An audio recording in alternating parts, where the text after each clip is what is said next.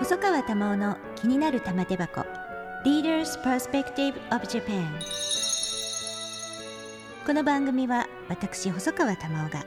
各分野のリーダーと話題のテーマを取り上げて日本のあるべき姿を世界に発信します。ここでしか聞けない話が玉手箱に満載です。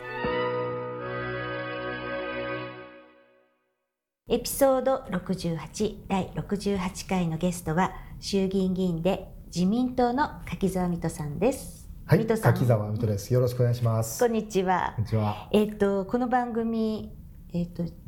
三2年前にはい。第8回ではい。出ていただいたので、そこからはい。60回、ね、スタート時に、はい。お邪魔させていただいて、はい。今回2回目になります、2回目です、ありがとうございます。今日はあの自民党の東京15選挙区のはい支部長になられたお話から伺いたいんですが、はい。まあ、そのずっとこう野党ではいいろんな党をこうご経験されて、はい。自民党に入られてででもまあお父様も自民党でいらしたし、まあ、そういう意味では私にはあんまりこう違和感はなかったんですけれどもただ水戸さんとしてはこう野党の立場でやってきたりしたご経験の中で今その政権に入るというあたりは、まあ、どういったお気持ちだとかそういうのがあったのかなと思うんですね。そうですね。まあ、父もそうだったと思うんですけれども、やはり、こう、もともとは保守系の2つの政党があって、えーそれが民主党、共和党のように、アメリカのようにね、えー政権をこう、まあ、時々こう相変わりながら、うんあー国政を担うということを、まあ、目指して活動してきたそうした経過があることは事実です。まあ、二大政党制ですよね。はい、でそういう意味では野党をこう大きくまとめてというようなことを試みた時期もあったんですけれどもうーんやっぱり地元の皆さんとお話をしてみると、まあ、それも大切だけれどもやっぱり私たちはあなたに政治家としてもっと国政の中枢で立派な仕事を成し遂げてほしいんだと。うん。うん。で今現在こう国政の中枢を担っている政権与党はやっぱり自民党なわけだから、うん。その自民党の中に入って、うん。えー自らがえー政権与党の中で、えー活躍をして、えーそして国政をあいい方向に導いていくと。こういう選択肢もあるんじゃないかというお話をいただいて、まああのー支援者の皆さんのお声もありましたし私自身の決断としても、うん。まあ、自民党に入党させていただいて、えー政権与党の中で、えー仕事をさせていただくという道を選んで、うん。まあ、当然、あのこの転身にはご批判もありましたしまた自民党の中で2人が擁立されて、うん。やはり争うような選挙をしたわけですけれども、まあ、結果的に一昨年の衆議院選挙で、まあ、当選をさせていただいて、えー追加公認で入党させていただいたわけです。まあ、それ以降2年の歳月かかりましたけれども、まあ、正式に党の選挙区支部長にこの7月選任をいただいてようやく就任をさせていただきましたので、えーこれからうんまさに、うんあの政権与党の中で、えー本格的に、えー働いていく新たなスタートだなというふうに思ってます。あの2009年初当選以来、はいまあ、こう政党だとかあるいは野党の立場でやってきて、まあ、今度はまあせ与党として戦うわけですよね。はい。で、まあ、都議東京都議会議員もご経験されていて、東京っていうのはこうあの次の選挙で選挙区が5つ増えて、はい。で選挙区の区割りも変わって、はい。私もいきいつの間にか自分の選挙区変わっていてそうです あの支部が変わってるというか、ええ。選挙区の名前が変わっていて、で候補者も当然変わったんですね。結構戸惑ってるんですけど。あでもね私のところはですね、ええ。蓋を開けてみたら、うん。何も全く変わらなかったんですよ。そうですよね。はい、下町の江東区というところ、うん。まあ、富岡八幡宮のお祭りが、はい。えー6年ぶりにここの8月にあったばっかりなんですけれども、私もみこしをいっぱい担ぎましたが、うん。あーその下町江東区1区でうん。東京15区という、えー衆議院の小選挙区ができているっていうこの区割りは全く変わらなくて、私たちもちょっと人口増えてるんでですね、うん。もうちょっと分割されるのかなと覚悟してたんですけれども、まあ、結果的に、えー変化なく今度の衆議院選挙を迎えることができるようになって、まあ、私としてはやっぱり良かったかなと思ってます。うん。やっぱり結構大きいですよね。ね大きいです区よそれはだって自分の住んでるうちが自分の選挙区じゃなくなってたりしてる方もいらっしゃるわけですから、うん。でね今まで応援していただいた方が「いやあなたに投票できなくなるのか」って、まあ、寂しい顔して言われるのもすごく心苦しいですしまた新しく選挙区に編入された区の人たちとから見れば初めての、おどんなベテランでも初めての出会いになるわけですから、まあ、そういう意味では非常に大変だと思いますので、うん、私自身は、まあ、その対象外に結果としてなって、まああのもともと支援していただいた馴染みの深い方々とご縁を、えー切れることなく続けることができたということはやっぱりラッキーだったのかなと思ってます。うんでまあ、東京はその選挙区が増えて当然あの定数も増えるわけではいで比例と合わせると、まあ、約1割以上が東京にその衆議院議員が集中するとはいいう状況ですよね。で都議会、まあ、都の東京都の方も、まあ、小池百合子知事がずっと率いていますが、はい非常に、まあ、ある意味他の自治体に比べると、まあ、自立をしている自治体でそうなってくるとそこで、まあ、東京の選挙区にたくさんの国会議員がいると。この国政を担う議員としての役割っていうのはどういうふうに考えますか？そうですね、まあ、東京都はいわゆる地方交付税の不交付団体で国からの財源のこう支援を受けずに、えー自立して、えー成り立っている自治体で、まあ、実際国に例えても、まあ、先進国で言えば韓国とかスペインとか、うん。そういう国に匹敵するぐらいの都の予算の規模があるというふうに言われてえーいるわけですね。まあ、それだけの大きさを持っている自治体えーであって、まあ、しかも日本の首都であると。でそこから選出される国会議員っていうのはやっぱりこう役割分担をしてうん。東京のあ非常にこう住民に近い町の行政は都や区に担っていただくで、まあ、私たちはまあ国政にまつわる、えー課題についてえーしっかりと見識を、えー高めて、うん。えーそしてそれをこう担うに足るだけの、えー人物として、えー国民の皆さん有権者の皆さんから選ばれるようなうん。存在でなければいけないと。うん。えー同じことをやってれば、うん。あの存在意義がなくなってしまいますので私たちはもう少し視野を高くして日本全体のこと、うん。世界の中の地球の中の日本のことを考えなければいけないということだと思いますね。うん。あのミトさんたくさん地元のお祭りとかを回っていらしてはいはい。今年の夏も、まあ、いろんなお祭りがコロナ後で復活をしているっていうこともあると思うんですが、はい。一日に何回。あー8月13日えにえ富岡八幡宮本祭りみこし連合渡御という、はい。まあ、江戸の三大祭りの一つに数えられる、まあ、本当に、あのー江戸っ子の、えー人たちが、えー、みこしに暑いですから水かけして、うん。えー消防団がホースで放水して、はい。わっしょいわっしょいとびしょ濡れになりながら担ぐという、まあお祭りが全国のテレビにも放送されましたけれども、まあ、今年はコロナ明けで6年ぶり中止を経て開催をしたんですけれども、まあ、大変盛り上がりまして、うん。私もあのみこし40機以上に肩を入れて、40機、えーバンバン担いでト一ヘトになってそんなにたくさん出るんですか？そうですね。みこし53機出るんですけども、まあ、一部中央区のおみこしがあるんで江東区のおみこしが45機あって、うん。まあ、ちょっと足がつったりしたんで 全部担げなかったんですけど43機43機担ぎましたよ。も すごいはですよね、でも、はい。お祭りいくつも回ってらして、はい。まあ、ある意味その地元の方々との触れ合いで、地元の方々のいろいろな思いだとか考えを聞くチャンスだろうというふうにも思うんですけれどもそういう中でなんかこう地元のこれをこうやってほしいとか要はですねさっきあの水戸さんおっしゃられたように地球の中の日本の政策をやっていくのとはちょっと違う観点を頼まれたりすることもあるような気がするんですよ。はいそのあたりはどうやってご自分で整理をしてるんですか？まあ、結局その人の体温みたいなものを感じ取れる感受性がないと私は政治家としてはやっぱり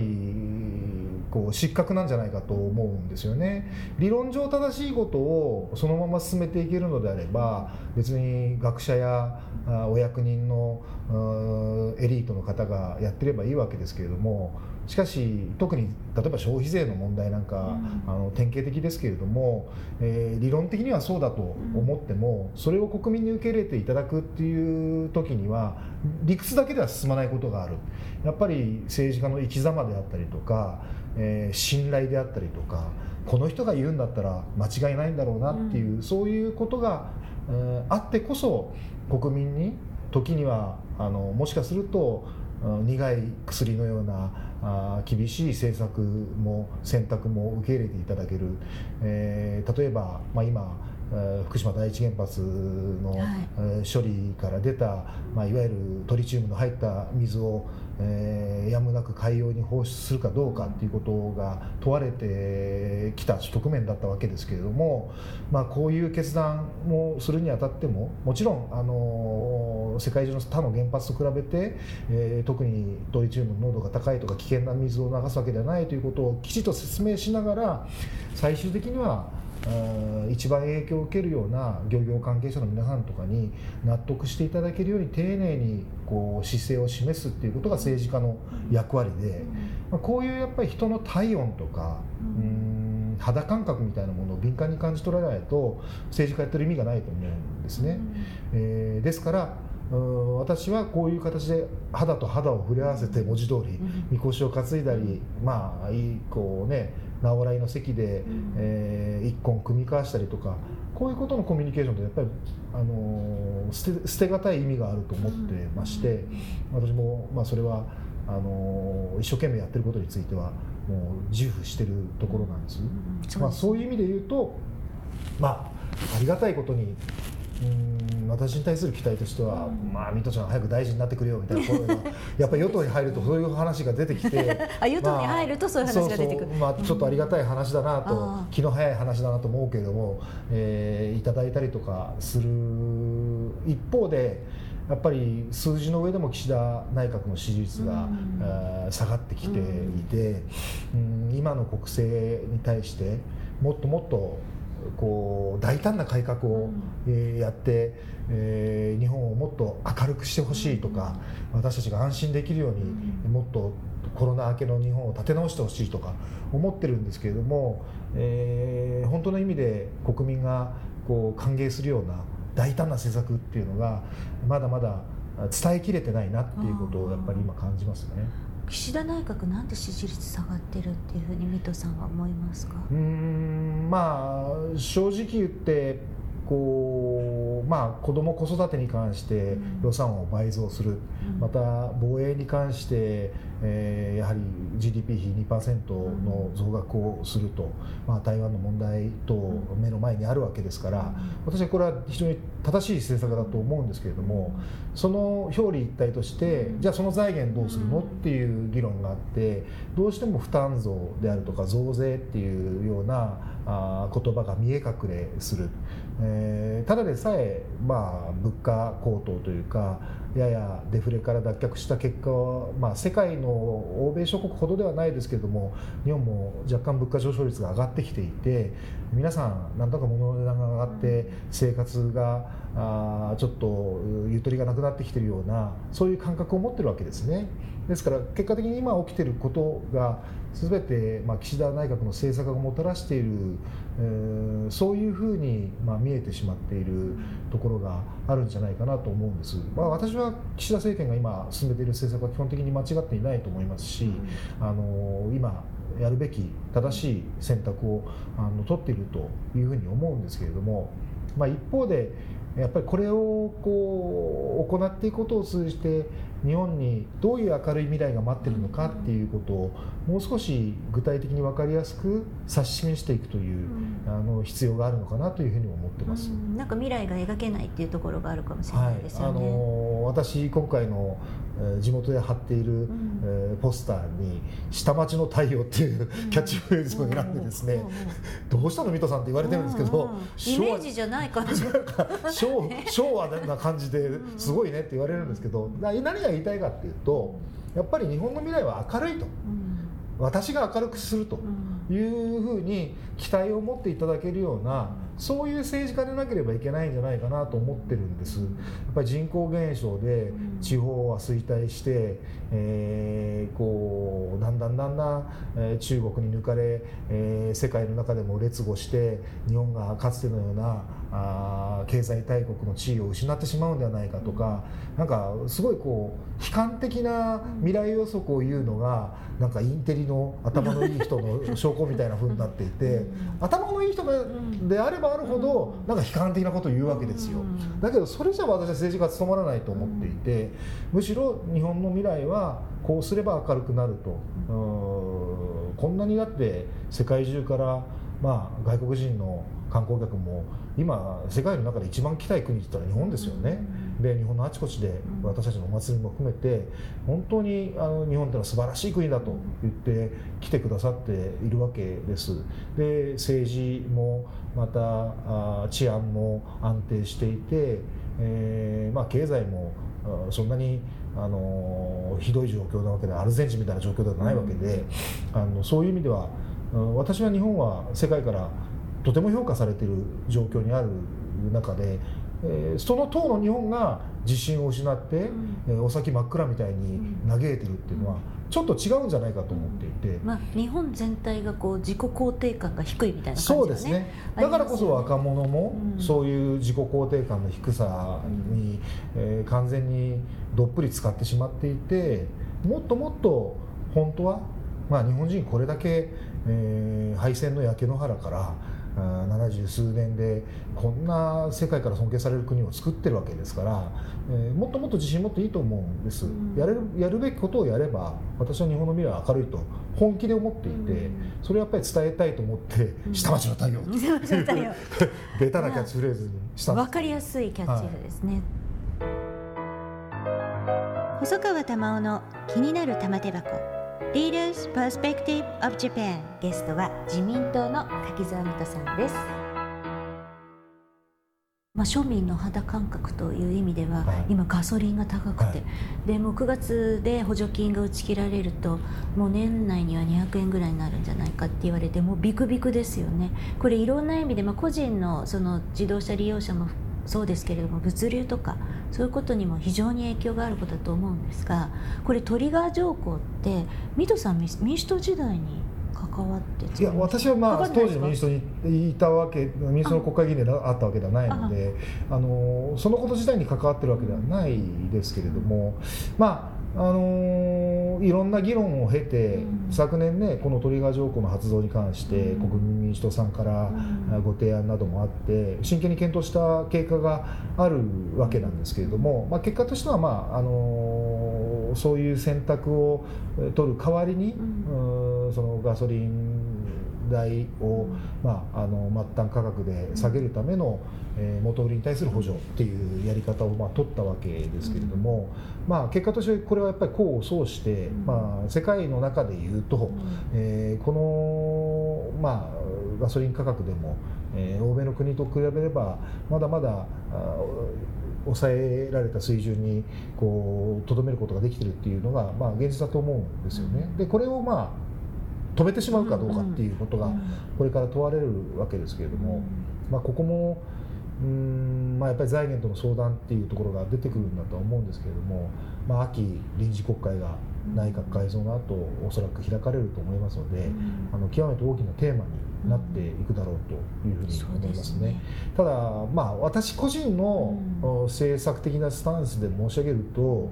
えー、化石燃料の消費に対して補助をして、うん、えー、その価格を引き下げて、まあ、言うなれば化石燃料を今まで通りどんどん使ってくださいという方向で、えー、促すというのは、えー、本来であればうんまあ短期的なこう激変緩和の痛みの軽減のためにはやむを得ないところがあるにしても、や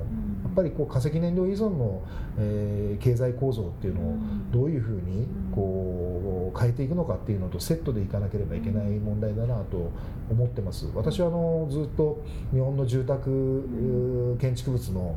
断熱性能の低さっていうことを非常にこう問題視する、まあ、国会での発言を繰り返してきまして、まあ、ヨーロッパの国々なんかは、まあ、リーマンショック以来もうとにかく住宅の断熱性能を引き上げてほぼまあその冷暖房の、え、エネルギー消費をもう半分以下あるいはゼロに近いところまでこう抑えられるようなそれだけの、まあ、高断熱住宅っていうのを、まあ、政策的に誘導して補助金出してやってきているわけですね、まあ、日本はようやくその方向に舵を切ったといえども、うん、その制度がえー2025年から、うん。正式に始まるというような段階で、うんおそらくうん世界と比べると日本のその住宅建築物の断熱性能っていうのは、まあ、20年遅れてると言っていいと思うんです。うん。ここをこうもう急速にこう進めていく、うん。えーそれによって、まあ、やっぱりそういうことをしていかないと、そもそもこの猛暑酷暑みたいな、えー気候変動、地球温暖化だってやっぱり化石燃料を大量消費してきた人間社会のこう経済構造に、えー理由があるわけだと言われてるわけですので、まあ、そうした点を見直していくことと同時進行で行っていかないと、まあ、付け焼き場のあ痛みを緩和するためにお金をジャブジャブつぎ込んだというだけになってしまうんではないかとこの点は懸念をしています。うんまあ、場当たり的にやらずに、はいきちんとまあ理念を持ってやるはいっていうところが大事っていうことですよね。そうですねうんまあ、実際、まあ、ガソリン高と結構苦しいなっていう場面はたくさんあるんですけれども、でまあ、トリガートリガー条項を発動すればいいじゃないかと補助金よりもってそっちの方が理にかなってないかっていう意見もだいぶあるような気はするんですが一方でその燃料であるとかエネルギー全体のことを考えてその中で位置づけをどうするか。そうですね、まあ、自動車をこう利用することに特別な税金をかけてきた、このあり方そのものも例えば EV が増えてきた場合にガソリン税ってどうするのかなみたいな議論ってえー出てきてはいるんです。で EV のなんか走行距離に応じて課税をしようみたいな話があってこれもちょっとおかしいうん話ででね。まあ、特に地方の人で車がなければ生活が成り立たないみたいな人であればあるほどじゃあ EV 乗って、えー買い物に仕事に出かければどんどんどんどん税金が上がっていってしまうみたいなことになってしまうし、まああのー税制改正の議論もそういうこう議論があったんですけれども、こういうことを、まあ、時代に合わせて、えー総合的に見直していく、まあ、こういう大きなこう S 型っていうのをやっぱり政権与党が本来は示さなければいけない。ここがちょっと問題あるからパッチワーク的に直してここが問題あるからパッチワーク的にまた見直してっていうそういう継ぎはぎみたいなことをやるんじゃなくてもっと大きな日本の将来像っていうのをドーンと出していくことがやっぱり今求められてるのかなと。逆に言うとそこが足りないと思われてるからこそ今少し今の政権与党に対するえー国民の皆さんが、えー満足しきれないところがあるのかなっていうことを感じます。ミットさんずっと国会でもはい。木製冊子であるとか、断熱材とか、そういうことを国会で取り上げて、はい。でそこにまあ補助金をつけるとかっていうことをおっしゃってこられたことがまあ国会の中でまあ与党も聞いていて、はい。まあ、今度は与党になられたので、それがまあ実現できるあの確率というのは高まってきていると思うんですよね。そうですね、まあ、大切なのはやっぱ繰り返し繰り返し声を上げることだなと思ってましてもともと木材利用ということに関しては、まあ、日本はしん、えー国土の7割が森林という森林大国ですからもっともっと木を、あの使って、えー建築物などに活用していくべきではないかと。それが結果的に山に手が入って、えー木を切り出して、えーまあ、地方の産業や雇用を、え増やすことにもつながっていくと、まあ、こういう循環を作るためにあのまず公共建築物役所の建物とかから始めましょうということで公共建築物木材利用推進法っていうのが、まあ、2010年にできている法律なんですけれども、えーこれによって、まあ、官庁やえー学校やそうした公共建築物についてはまず木を使いましょうと。木を使えないとすれば使えない理由をしっかり説明した上で、えーもうやむを得ず木以外の建材を使うんですということにしましょうということで、まあ、一種ウッドファーストの原則を打ち立てたんですね。であのー去年こうこんなふうに公共建築物で木を使った建物が建ちましたっていう、まあ、政府が全省庁の報告をされたんですけれどもこんなに素晴らしい木造の役所ができましたよっていうのを見ると窓だけアルミサッシだったりするんですよ。なんで窓だけアルミサッシなんだっていう。せっかくねせそっかく作ってるのにしかもモデルとしてこう写真付きでこう示してるのに窓がある。これおかしいよねっていう話であの申し上げたら、まあ、内装全般に木を使っていれば窓に限らず木材利用のカウントされる形になってますって言うからいやそれはおかしいと、窓だけを取り出してどのぐらい木の窓を使ってるかっていうことを別に統計で集計してくれっていう話をしたら実はこれからその統計手法が改められることになってまあこれで漫然とこう木の窓を使わずに、えー、断熱性能が1000倍も低い、えー、アルミサッシを使い続けるっていうことは多分できなくなるんじゃないかなと。で公共建築物でそれが広がれば、えー、こうだんだんこう需要が増えてきますからじゃあうちでも木製サッシ作ってみようかっていうところが出てきて例えば大手の YKKP さんなんかも本格的に木製サッシをこうリリースするっていうことをあの発表してやっぱり環境と調和して非常にぬくもりがあって実際に断熱性能もアルミより1000倍も高い。まあ触ってみれば分かりますよね、うん、アルミだとひんやりしてる、うん、えー、なんか薄ら寒い。木だと暖かい、まあ、そういう冊子にやっぱり大手の冊子メーカー窓のメーカーも転換しようとしてるんです、うん、この流れを、まあ、私自身も作り出した立役者だと思っていて、まあ、ここから本格的に、うん。まあ街を歩いていても、木の窓っていうのがイタリアの街のようにありふれてこうどこでも見られるようなそんな社会の姿を作れたらいいなと思ってます。ちゃんとチェックしないといけないですね。そうです。ね 木の家って言いながらみたいな、ね、でそれは、あの断熱性能を高めて、うん、えー、結果として冷暖房で例えば室温を20度に保つための、えー、電力消費が2割も3割も抑制されるっていうことにつながっていくんです、えー、実のところ熱が逃げていくこう逃げ場っていうのはその7割が窓からですね、うん、えー、窓から、えー、冷房の熱は外に逃げてしまうし暖房の熱も外に逃げてしまう、まあ、こういうことになっているので窓の断熱性能を高めるってことは、えー、住宅建物そのものの断熱エネルギー性能を高めるということになって、それだけ無駄な化石燃料を消費して電力を消費してっていうことを、えー、抑制することにつながると。いうことなんですね、うん、だからそういうこう正しい知識をきちんと理解をするっていうこと大事ですよね、はい、だからその家計にも優しくなると結果的にはっていうことも含めてですよね、はい、電気代が。電気代が、はい、2割下がる。2割下がる。もう今3割ぐらい上がっていて大変ですからそうです。だからこういう流れをやっぱりね、うん、ガソリンの消費に対する補助金は、うん、あの短期的には必要かもしれませんけど、一方でこういうふうにして、人間が社会生活経済活動を営む上で、えー、余分なエネルギー電力を消費しなくて済むような経済構造を作らなければいけないということだと思うんです、ね、そうですね。あの最後に水戸さんこの夏たくさんお祭り回って、はい、富士登山もしてそうなんですよ。